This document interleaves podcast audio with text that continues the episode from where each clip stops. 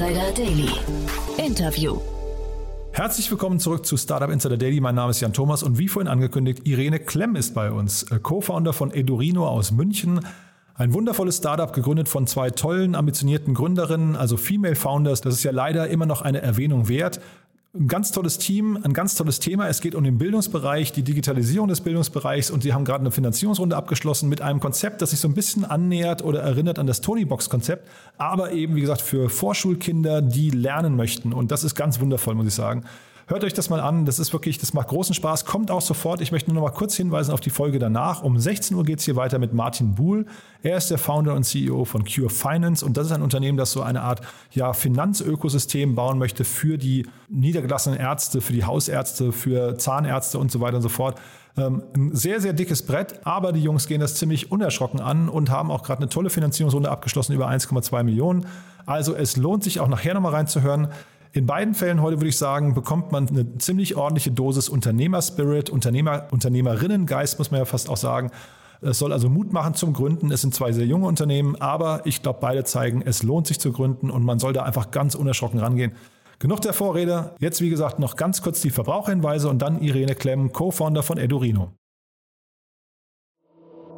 Startup Insider Daily. Interview. Cool, ja, also ich freue mich wirklich außerordentlich. Irene Klemm ist bei uns, Co-Founderin von Edurino. Hallo Irene. Hallo Jan, ja, ich freue mich auch sehr, heute bei euch zu sein. Ja, ich freue mich deswegen, weil da bei euch kommen so ein paar Dinge zusammen, die ich wirklich toll finde. Zum einen habt ihr während Corona gegründet, ne, das ist irgendwie besonders.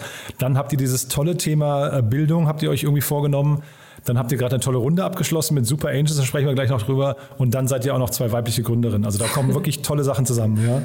Ja, stimmt, ne? stimmt. Hast du schon sehr schön zusammengefasst. Ja, genau. Nee, also das nur mal, um zu sagen, warum das wirklich auch ein wichtiges Interview ist. Vielleicht fangen wir mal mit der Idee von euch an. Ähm, mhm. Äh, ihr werdet so ein bisschen beschrieben oder ihr, ihr fahrt so in dem Fahrwasser ähm, der Tony-Box. Ist das richtig? Also was wir uns selber bei Edurino als Mission gesetzt haben, ist digitales Lernen für Kinder neu zu denken. Also was sich jetzt schon natürlich ein Stück weit mit dem Lernaspekt von Tonis unterscheidet. Und was wir wirklich machen wollen, ist Kinder auf die Schule und, wie wir es so schön nennen, eine sich stetig verändernde verändernde Welt vorzubereiten. Also das jetzt erstmal so zu dem, zu dem Abstrakteren, was das jetzt ganz konkret bei uns bedeutet, ist, dass wir ein hybrides System entwickeln, das aus digitalen Lernwelten, also das ist auch das Herz unseres Produktes, wirklich das Digitale, eben auf der einen Seite und auf der anderen Seite aber haptischen Produktkomponenten besteht und das ist eben in unserem Fall ein ergonomischer Eingabestift, den wir zusammen mit Ergotherapeuten entwickelt haben, wo die Kinder also schon die richtige Drei-Punkt-Stifthaltung lernen und einer Figurenwelt. Ähm, und das ist dann auch die, der Bezug, der dann zu, zu Tonis gezogen werden kann, weil bei uns eben auch eine Figur einen Lerninhalt freischaltet. Genau, ich hätte jetzt fast gesagt, dass dieser, dieser Vergleich mit der Tony-Box natürlich für Investoren total dankbar ist, weil man halt irgendwie so diese, ne, Tony-Box geht gerade an die Börse über den Spec, äh, ist riesenhoch bewertet und äh, gibt natürlich so eine gewisse Fantasie, aber das, was ihr im Kern macht, ist was komplett anderes. Ne? Genau, absolut. Also klar, ich meine, für uns ist es ja eine Ehre, auch mit Tonis verglichen zu werden, weil das ist ja einfach eine absolute Erfolgsgeschichte und verfolgen wir sehr, sehr gerne und auch schon seit Jahren, was, was bei Tonis alles passiert. Ähm, aber genau, das, also das Herz bei uns liegt wirklich im Digitalen. Das ist da, wo die Lernerlebnisse stattfinden, wo die Kinder in Welten eintauchen, wo sie sich eigentlich mit unseren Charakteren sozusagen auf Abenteuer ähm, begeben und ähm, eben ganz, ganz konkret auf die Schule vorbereitet werden. Ähm, gleichzeitig ist uns auch wichtig, dass wir auch einen Elternbereich haben, wo wir die Eltern abholen können, wo die Eltern einstellen können, wie viel Bildschirmzeit die Kinder haben dürfen, wo sie auch über Blogartikel, über Expertenmeinungen ähm, verschiedene Themen ähm, erfahren. Also dass wir da auch wirklich ähm, sehr viel auch in der digitalen Welt anbieten. Wenn du jetzt sagst, Bildschirmzeit einstellen, heißt das, ihr wollt, also ist, oder sagen wir mal, nach oben hin muss das gedeckelt werden, weil es irgendwie trotzdem schädlich ist? Ich hätte jetzt gedacht, die Eltern freuen sich total, wenn ihr Kind anfängt zu lernen, oder? ja, absolut. Ähm, aber ich glaube, es ist schon wichtig zu sagen, dass natürlich ein digitales Medium jetzt äh, nicht ersetzt, draußen im Schlamm zu spielen, sondern das ist natürlich ein ergänzendes Medium. Und deswegen äh, kann das schon auch darüber gesteuert werden. Also das wird ja in Familien ganz unterschiedlich gehandhabt, was wir mitbekommen. Also teilweise gibt es feste Zeiten, wo dann ähm, vom Bildschirm Zeit verbracht werden kann. Teilweise gibt es, ist das dann aber auch in den Nachmittag eben fest mit, ähm, mit eingeordnet, wo dann gelernt wird. Ähm, aber es ist schon so gedacht, dass die Kinder jetzt in der Altersklasse jetzt nicht zehn Stunden am Tag davor sitzen, sondern also wir empfehlen ähm, 20 bis maximal 30 Minuten pro, pro Nutzung. Und du hast von euren Charakteren gesprochen. Momentan ist es, glaube ich, ein Fuchs, ne? Genau richtig. Das ist die Füchsin Mika. Und die Füchsin Mika, die kann eben von den Kindern aufs Handy oder aufs Tablet aufgesetzt werden und öffnet damit die Lernwelt Lese- und Schreibvorbereitung. Und das ist jetzt für Kinder ab vier Jahren, also wirklich dann eben konkret äh, Vorbereitung auf die erste Klasse. Und die nächste Figur, die wir jetzt planen, ist dann Zahlen und Mengen. Das ist dann ähm, ein Waschbär. Aha.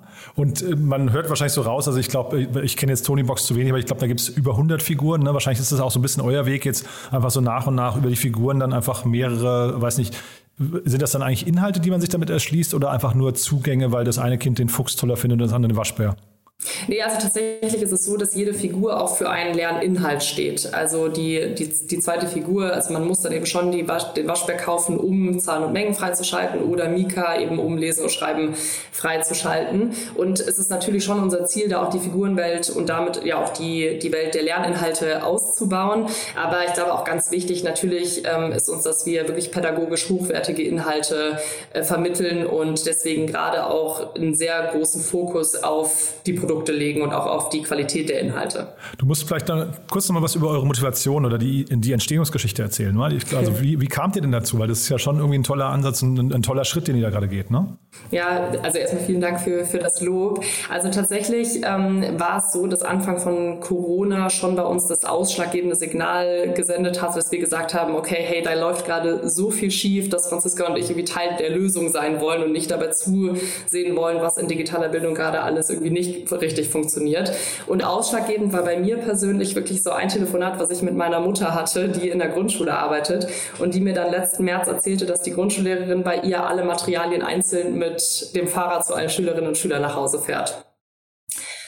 Und ich meine, großes Lob an diese Lehrerin. Ne? Also alle, äh, alle Schülerinnen und Schüler waren super versorgt, aber das kann natürlich irgendwo nicht sein. Und ich selber war in einem Arbeitsumfeld, wo wir schon mit Microsoft Teams und Google Cloud und allem gearbeitet haben. Und es war einfach unverständlich für mich, dass das irgendwie der Stand der Dinge sein soll.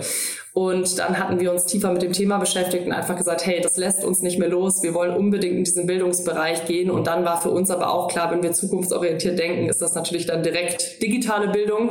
Und dann eben auch aus Gesprächen, aus ähm, viel Marktrecherche eben gemerkt, dass wir schon an diesem Vorschulbereich angreifen wollen, um wirklich da schon einen verantwortungsbewussten Umgang mit digitalen Medien zu schulen und auch irgendwo zu zeigen, hey, das ist, kann auch wirklich was Positives Positives sein und Bildschirmzeit kann auch was Gutes sein. Mhm. Das ist jetzt vielleicht eine ganz gute Brücke zu euren Business Angels, ne? denn ich glaube, die Person, die in der Corona-Krise am lautesten über die Bildung geschimpft hat, war ja Verena Pauster, ne?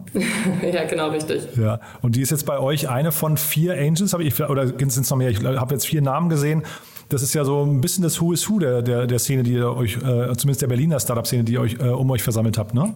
Also ich muss dazu sagen, die Verena ist bei uns im Advisory Board. Also, ähm, ist, also so, das ist ihre Rolle. Also sie ist sehr, sehr beratend bei uns tätig. Und ich meine, für uns ist ähm, Verena natürlich nicht nur aufgrund ihrer ähm, medialen Präsenz jetzt im Thema Bildung ähm, super spannend, was natürlich jetzt auch ganz stark ist, aber auch aus ihrer Erfahrung, weil sie ja selber mit Fox and Sheep zehn Jahre lang Kinder-Apps entwickelt hat. Mhm. Und mit Haber, glaube ich, auch viel gemacht hat, ne? Richtig, und mit Haber dann auch noch die Hardware-Komponente. Also das heißt, eigentlich kann sie uns wirklich an allen Ecken und Enden ähm, äh, ja, beratend zur Seite stehen. Mhm. Und dieses Beraten zur Seite stehen, ähm, erzähl doch mal jetzt so die nächsten Schritte. Wo, wobei braucht ihr denn gerade Hilfe oder wo steht ihr eigentlich und wo wollt ihr hin? Also bei uns ist es aktuell so, wir haben jetzt eine, eine Crowdfunding-Kampagne abgeschlossen, wo über 500 ähm, Eltern und Unterstützer unsere Produkte vorbestellt haben. Und man kann auch jetzt gerade noch ähm, wenige Produkte noch weiter über unsere Website vorbestellen. Und das ist für uns halt jetzt erstmal der allerwichtigste erste Schritt, wirklich Fokus auf das Produkt, ähm, weil wir diese Produkte liefern wir jetzt vor Weihnachten diesen Jahres noch aus. Und dann ist für uns halt ein ganz großer Knackpunkt, weil dann wirklich das erste Mal mehrere hundert Produkte bei Eltern zu Hause sind, von Kindern genutzt werden und wir dann natürlich auch nochmal so das letzte für uns existenziell wichtige Feedback bekommen. Also vielleicht muss man dazu sagen, wir sind jede Woche im Kindergarten. Also wir arbeiten sehr, sehr, sehr eng mit den Kindern und entwickeln ähm, mit den Kindern gemeinsam die Produkte. Aber trotzdem ist das jetzt natürlich nochmal für uns so der Schritt, wann wir wirklich sehen, wie kommt das Produkt dann ähm, endgültig bei Eltern zu Hause an. Ja, und dann äh, darauf basierend wird dann nochmal das Produkt ähm, wirklich zum, zur letzten Marktreife geschliffen und dann machen wir uns eben ähm, daran, dann wirklich die, die Roadmap aufzustellen, wie schaffen wir es dann möglichst ähm, schnell und gut qualitativ hochwertige Inhalte über verschiedene Figuren eben dann auch anbieten zu können. Also das heißt, das jetzt noch so ein bisschen Public Beta, wenn, ich, wenn man so möchte, ja? Ähm, ja, also ich meine, das sind natürlich schon Produkte, die wir auch mit, mit Institutionen, mit ähm, verschiedenen Seiten so abgesprochen haben, dass die natürlich jetzt ähm, schon auch jetzt ein hochwertiges Produkt sind. Aber ja, also wir sind da eben sehr dankbar, dass wir jetzt auch über diese Crowdfunding-Kampagne und über die Vorbestellung noch eine, ähm, eine Kundengruppe aufgebaut haben, die uns eben auch gerne Feedback geben. Also wir merken, dass die suchen sehr viel Kontakt, die, die schreiben uns auch jetzt schon, die ähm, äh, schicken uns Hinweise zu Dingen. Also das ist ein sehr schöner Austausch, den wir wir aktuell haben und den wollen wir natürlich noch nutzen, um dann wirklich zu 100% sicher sein, dass das Produkt ähm, genau den Stand erreicht hat. Und dann wird es ja wahrscheinlich richtig kompliziert und auch wahrscheinlich kapitalintensiv, ne? Also ähm, ich, ich, meine, ja, kompliziert in, in dem Sinne, dass wir da natürlich eine große Infrastruktur aufbauen und natürlich auch eine Logistik aufbauen und verschiedene ähm, Absatz- und Vertriebskanäle äh, bedienen, das stimmt. Ich meine, auf der technischen Seite, gerade bei den, den Games-Entwicklungen, also die Lernspiele, ist es schon so, dass wir großen äh, Wert darauf legen, dass wir ähm, alles modular auch danach weiter nutzen können. Also dass wir jetzt eigentlich quasi ein Baukastensystem entwickeln, was auch für spätere Module wieder funktioniert, wo wir verschiedene Inhalte drauf spielen können. Ähm, aber klar, wir wollen dann natürlich auch, auch stark wachsen. Also wir haben dann natürlich auch große Ambitionen.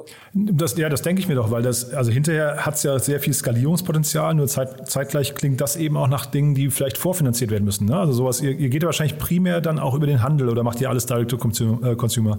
Beides. Also da muss ich auch sagen, gerade, ähm, also wir haben verschiedene Vertriebskanäle. Also einmal ist natürlich direct to Consumer, weil wir schon merken, dass wir natürlich online auch ähm, Eltern ansprechen, die tendenziell digital affiner sind.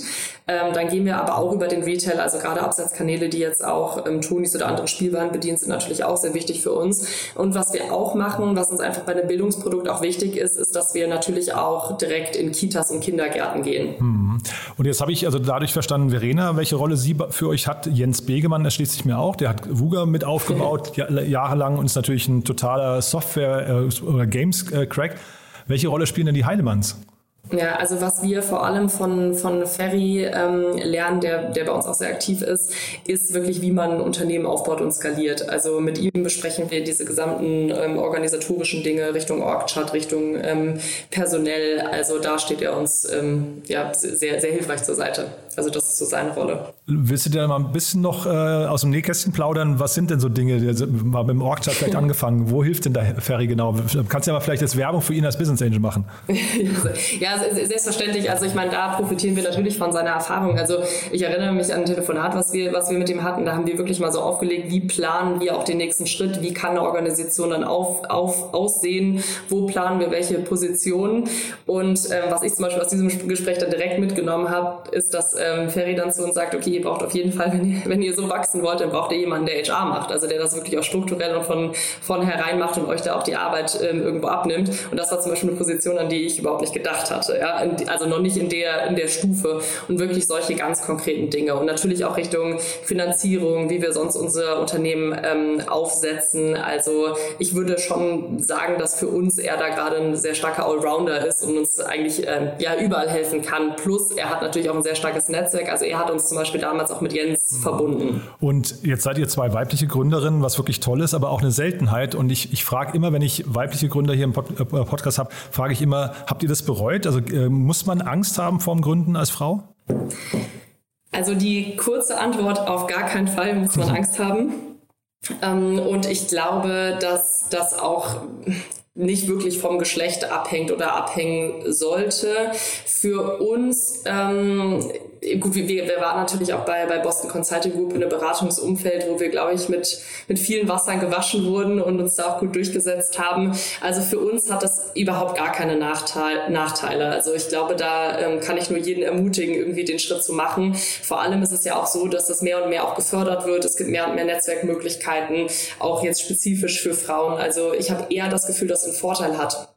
Was ich bei uns auch merke, ist dadurch, dass Gaming normalerweise eine relativ äh, männlich dominierte Branche auch ist, ist es auch sehr, sehr positiv, was wir für, ähm, für Verbindungen bekommen, aber auch was wir für Initiativbewerbungen zum Beispiel bekommen. Also so sehe ich das eher als großen Vorteil gerade bei uns. Mhm. Ja, aber nichtsdestotrotz haben wir leider das Problem, dass wir in Deutschland zu wenig weibliche Gründerinnen haben. Das, da sage ich dir nichts Neues. Ne? Und ja, wir fragen uns klar. hier immer, woran das liegt. Ne? Jetzt habt ihr auch noch, eine, du sagst jetzt gerade eine Idee, die eigentlich in einer fast männerdominierten äh, Szene irgendwie platziert ist. Äh, also mach doch mal vielleicht anderen Frauen Mut. Also was, was mir, glaube ich, damals schon auch geholfen hat, diesen Schritt rauszumachen aus dem ähm, aus einem, einem fest bezahlten Job, ja. Und gerade wenn man, ich glaube, viele ähm, oder als Frau, sage ich jetzt mal so, neigt man vielleicht auch manchmal dazu, sich irgendwie schon in was ist in vier, fünf Jahren, was ist, wenn ich dann vielleicht mal das möchte, was ist, wenn ich dann Familie möchte. Also dieses Was wäre ist irgendwie viel. Mhm. Und was ich eigentlich sehr schön finde, wie ich es aktuell wahrnehme, ist, dass man mit einer Gründung heutzutage eigentlich nichts mehr verlieren kann. Also was ich damit meine ist, selbst wenn man sich jetzt dazu entscheiden würde, in äh, fünf Jahren wieder zurück in ein Anstellungsverhältnis zu gehen, wird es sogar als positiv wahrgenommen, dass man diesen Schritt mal gemacht hat und dass man den gewagt hat und dass man mal da draußen war. Ja? Also es ist nicht mehr so, dass das jetzt irgendwie einen Lebenslauf kaputt macht oder einen Karriereweg kaputt macht, sondern dass das eher als was Positives empfunden wird. Und ähm, deswegen eigentlich finde ich es eine herrliche Zeit zum Gründen, weil A, es gibt viel Unterstützung und B, ich glaube, man kann auch immer wieder ähm, quasi in, in die Gleise zurückgehen, selbst wenn man das möchte, auch wenn es jetzt mal nicht so gut funktioniert hat, weil es eben nicht so wahrgenommen wird. Also für mich persönlich ist diese, ähm, diese Scheiterkultur eigentlich besser geworden. Mhm. Und man lernt wahrscheinlich einfach, einfach, unglaublich viel, ne? Ja, unfassbar. Also das kann man, glaube ich, gar nicht in Worte fassen. Also wir haben ja jetzt fast unser Einjähriges, ähm, jetzt ganz äh, Vollzeit an Edorino dran, also wo wir, wir sind am 1.11. letztes Jahr gestartet, ähm, also Vollzeitjobs gekündigt und dann wirklich in die Selbstständigkeit. Und ich glaube, man, man kann das gar nicht richtig greifen manchmal, was man in dieser Zeit alles lernt. Und ähm, auch dafür einfach mal offen zu sein und das auch nicht zu unterschätzen, dass man auch das wieder für egal was danach passiert, äh, man wieder nutzen kann. Ja, also ich glaube, deswegen diesen Schritt zu machen und keine Angst davor zu haben, zu scheitern, äh, ja, da kann ich, kann ich alle da draußen nur ermutigen. Plus dazu kommt bei euch natürlich nochmal dieser äh, wirklich schöne Aspekt, dass ihr ein Problem angeht, was äh, einfach existiert, ne? wo man das Gefühl hat, man kann jetzt nicht auf die Politik oder auf äh, andere Behörden oder wie auch immer warten, sondern da muss etwas gelöst werden, was ansonsten irgendwie, ja, weiß nicht, vor sich hin darbt. Ne? Ähm, absolut. Und ich glaube, das ist auch so das Schöne. Also wenn man einen Bereich findet, für den man sich so begeistern kann und für den man so viel Passion hat, ja, wie jetzt, wie das jetzt bei Edorino ist und was wir auch bei jedem, der mit uns ähm, arbeitet, merken, ähm, dann ist das Schöne, dass man ja auch viele andere Leute dafür begeistern kann und die irgendwie mit auf den Weg ziehen kann. Und ich glaube, das ist auch für einen selber dann eine sehr große Genugtuung, dass man irgendwie jeden Tag weiß, warum man das jetzt gerade macht. Hm. Dann, äh, jetzt haben wir natürlich sehr, sehr viel über die Vorteile gesprochen. Ne? Und es ist wirklich, wirklich toll, was ihr macht. Aber lassen wir vielleicht noch mal einmal ganz kurz einen Schritt rausgehen und über das Bildungssystem sprechen. Und da habe ich mich gefragt bei euch, es ist ja ein relativ teures ähm, Unterfangen bei euch, ne? also verhältnismäßig teuer. Man kann das jetzt so und so werten, aber ich glaube 45 Euro hatte ich, glaube ich, bei euch im Shop gesehen, sowas in der Größenordnung. Ne? Und ähm, äh, lauft ihr Gefahr möglicherweise, dass es dann, äh, was ja an, an vielen Stellen passieren kann, so eine Zweiklassengesellschaft im Bildungssystem mit zu fördern? Mhm. Also es ist eine, es ist eine sehr gute Frage. Und auch als wir ähm, uns am Anfang die Frage gestellt haben, an wen wollen wir mit welchem Produkt verkaufen im Bildungsbereich, haben wir uns natürlich auch die Frage gestellt, wollen wir ähm, an Institutionen gehen und damit das breiter ermöglichen, aber die Gefahr laufen, dass ähm, wir vielleicht gar nicht ein Unternehmen aufbauen können, was sich profitabel halten kann und was damit irgendwie Teil der Wirtschaft sein kann. Und ähm, deswegen haben wir uns ja jetzt ähm, zunächst mit einem klaren Fokus auf B2C, also direkt an den Endkunden entschieden.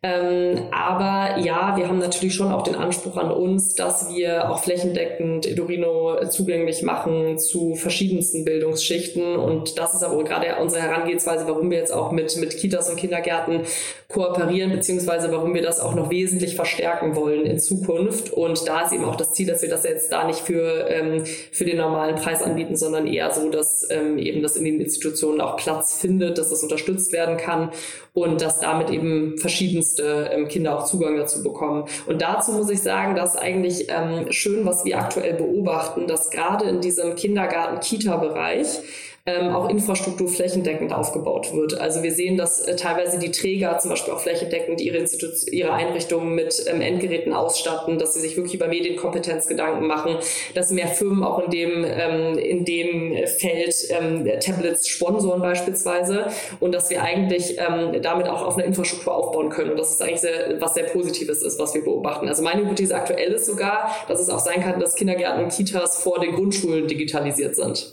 okay, das wäre ja wünschenswert wünschenswert, also zumindest für die Generation danach dann, ja. Ähm, ja. Ich hatte neulich Maria Möller hier von Talking Hands, die machen so, so ähm, äh, Flipbooks für ähm, Gebärdensprachen. Das mhm. ist nochmal eine ganze Ecke teurer als bei euch, weil dann eben die Flip Flipbooks so im, im 100er-Set irgendwie, glaube ich, 250 Euro oder sowas kosten.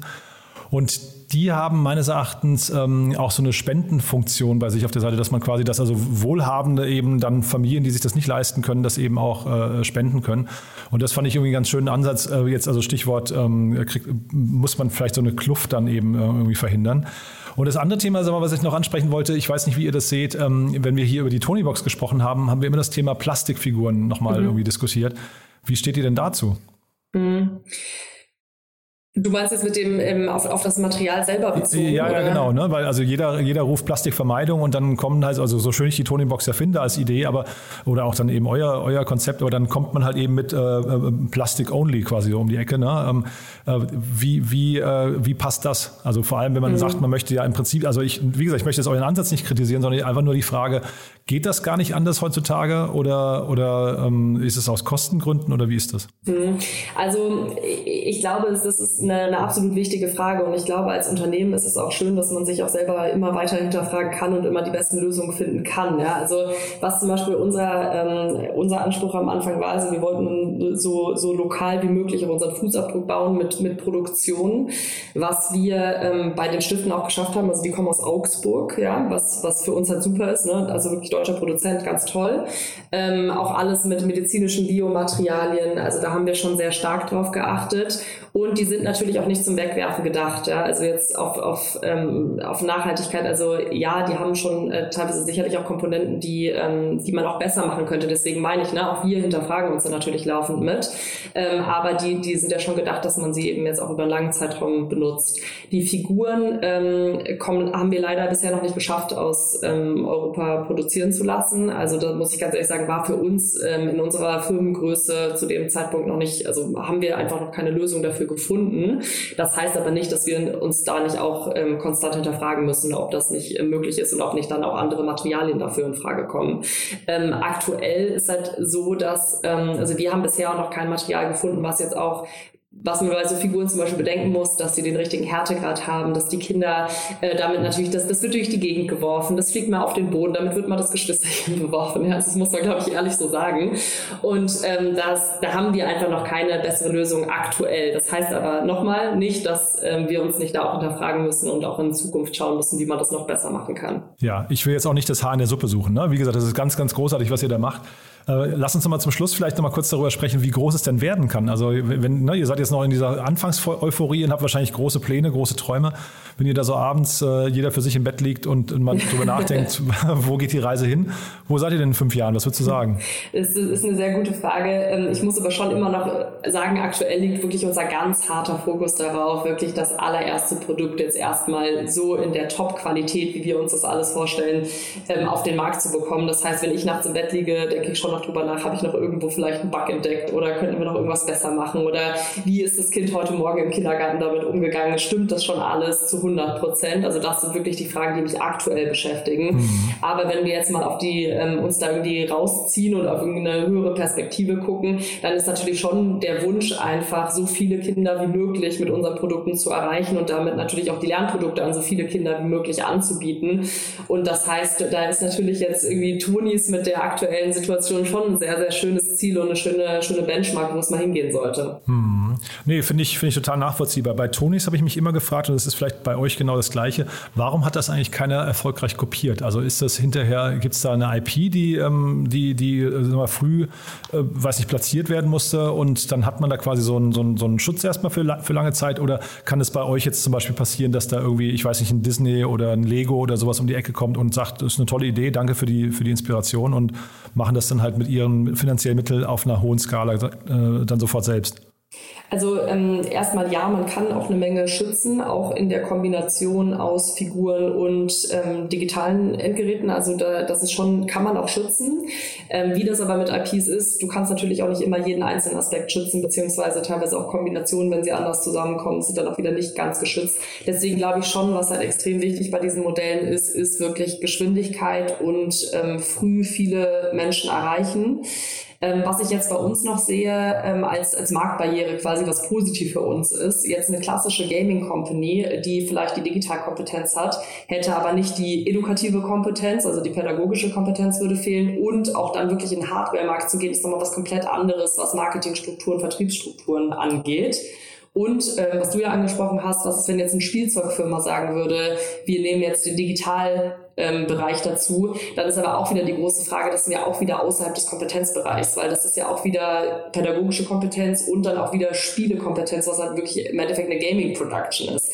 Das heißt, ich sehe schon, dass ähm, wir eigentlich die Eintrittshürde damit erhöhen, dass wir jetzt einmal ein ähm, Produkt schaffen, was so viele Facetten hat, was dann aber für uns natürlich ein Vorteil ist und für uns auch weiterhin skalierbarer ist, weil wir auf vorherigen ähm, modularen Komponenten eben aufbauen können. Mhm. Nee, ist total richtig. Wahrscheinlich dann hinterher auch eine, eine Branding-Frage ne, für euch. Total, absolut. Ja, ja. Nee, also ganz großartig, was ihr macht. Ähm, also können wir jetzt noch ewig weiterreden, aber ich glaube, äh, Prinzip ist total klar. Ich glaube, jeder, der es jetzt gehört hat, wird sofort einen Haken drunter machen und sagen, äh, finden wir super. Du hast gesagt, wenn man jetzt bestellt, kriegt man es bis Weihnachten in wenigen. Du hast gesagt, wenige habt ihr noch. Das fand ich auch, äh, also das heißt, ihr seid fast ausverkauft, ne? Ja, genau. Also tatsächlich ist es so, dass wirklich sowohl die Kampagne als auch jetzt in den letzten Tagen ähm, kommen wir noch weiter, bekommen wir noch weiter Vorbestellungen rein. Und ähm, das sind jetzt wirklich so die, die letzten, die wir noch verkaufen können. Ähm, aber wir freuen uns natürlich und noch ist es verfügbar. Also noch kann man vorbestellen. Und genau, wir liefern pünktlich unter den Weihnachtsbaum mit denen, die noch verfügbar sind. Cool. Du, Irene, dann vielen, vielen Dank. Haben wir aus deiner Sicht was Wichtiges vergessen? Ich denke nicht. Ich glaube, wir haben sehr viele Themen ähm, abgedeckt. Also vielen Dank für das tolle Gespräch. Ja, hat mir auch großen Spaß gemacht. Sucht ihr denn gerade Leute? Das ist vielleicht beim schnell wachsenden Startup nochmal wichtig. Ein HR-Manager sucht ihr, habe ich gehört, ne? Ja. Danke, Ferry, nochmal an der Stelle. Ähm, ja, absolut. Also ähm, wir, wir, wir suchen in verschiedenen Bereichen. Also ähm, gerade im Entwicklerteam suchen wir noch was. Wir suchen ähm, immer äh, Praktikanten, also da gerne immer Bewerbungen raus. Ähm, genau, und ähm, auch noch äh, auf der Produktseite. Also wenn sich da jemand angesprochen fühlt, dann sehr gerne Bewerbung an uns. Und ihr sitzt in München auf dem ehemaligen Partygelände Werk 1, ne? Also wir sitzen in einem sehr inspirierenden Umfeld in München, muss man wirklich so sagen. Es ist so ein bisschen Berlin in München. Aha. Und ähm, genau haben aber auch hybride slash Remote-Modelle. Super. Cool. Also dann hoffe ich, jetzt fühlen sich jetzt äh, genügend Menschen angesprochen. Ich finde es auf jeden Fall super, was ihr macht. Und ich würde sagen, wir bleiben in Kontakt. Wenn es bei euch äh, so die nächsten Schritte gibt, lasst uns gerne ein Update machen, ja? Ja, Jan, vielen, vielen Dank und einen schönen Abend dir noch. Startup Insider Daily, der tägliche Nachrichtenpodcast der deutschen Startup-Szene. So, das war's. Das war Irene Klemm, Co-Founder von Edurino. Ich hoffe, es hat euch Spaß gemacht. Schaut euch das Produkt mal an. Ihr habt es ja mitbekommen. Jetzt noch bestellen, dann ist es zu Weihnachten auf jeden Fall geliefert. Zumindest solange der Vorrat reicht. Damit verabschiede ich mich und sage bis nachher auf diesem Kanal. Um 16 Uhr geht es weiter mit Martin Buhl, dem Founder und CEO von Cure Finance. Ein sehr spannendes Unternehmen, ein sehr dickes Brett, ich habe es ja vorhin schon betont. Aber ich bin gespannt. Das kann richtig, richtig groß werden. Von daher freue ich mich, wenn wir uns wieder hören. Bis nachher also oder ansonsten bis morgen. Je nachdem. Ciao, ciao.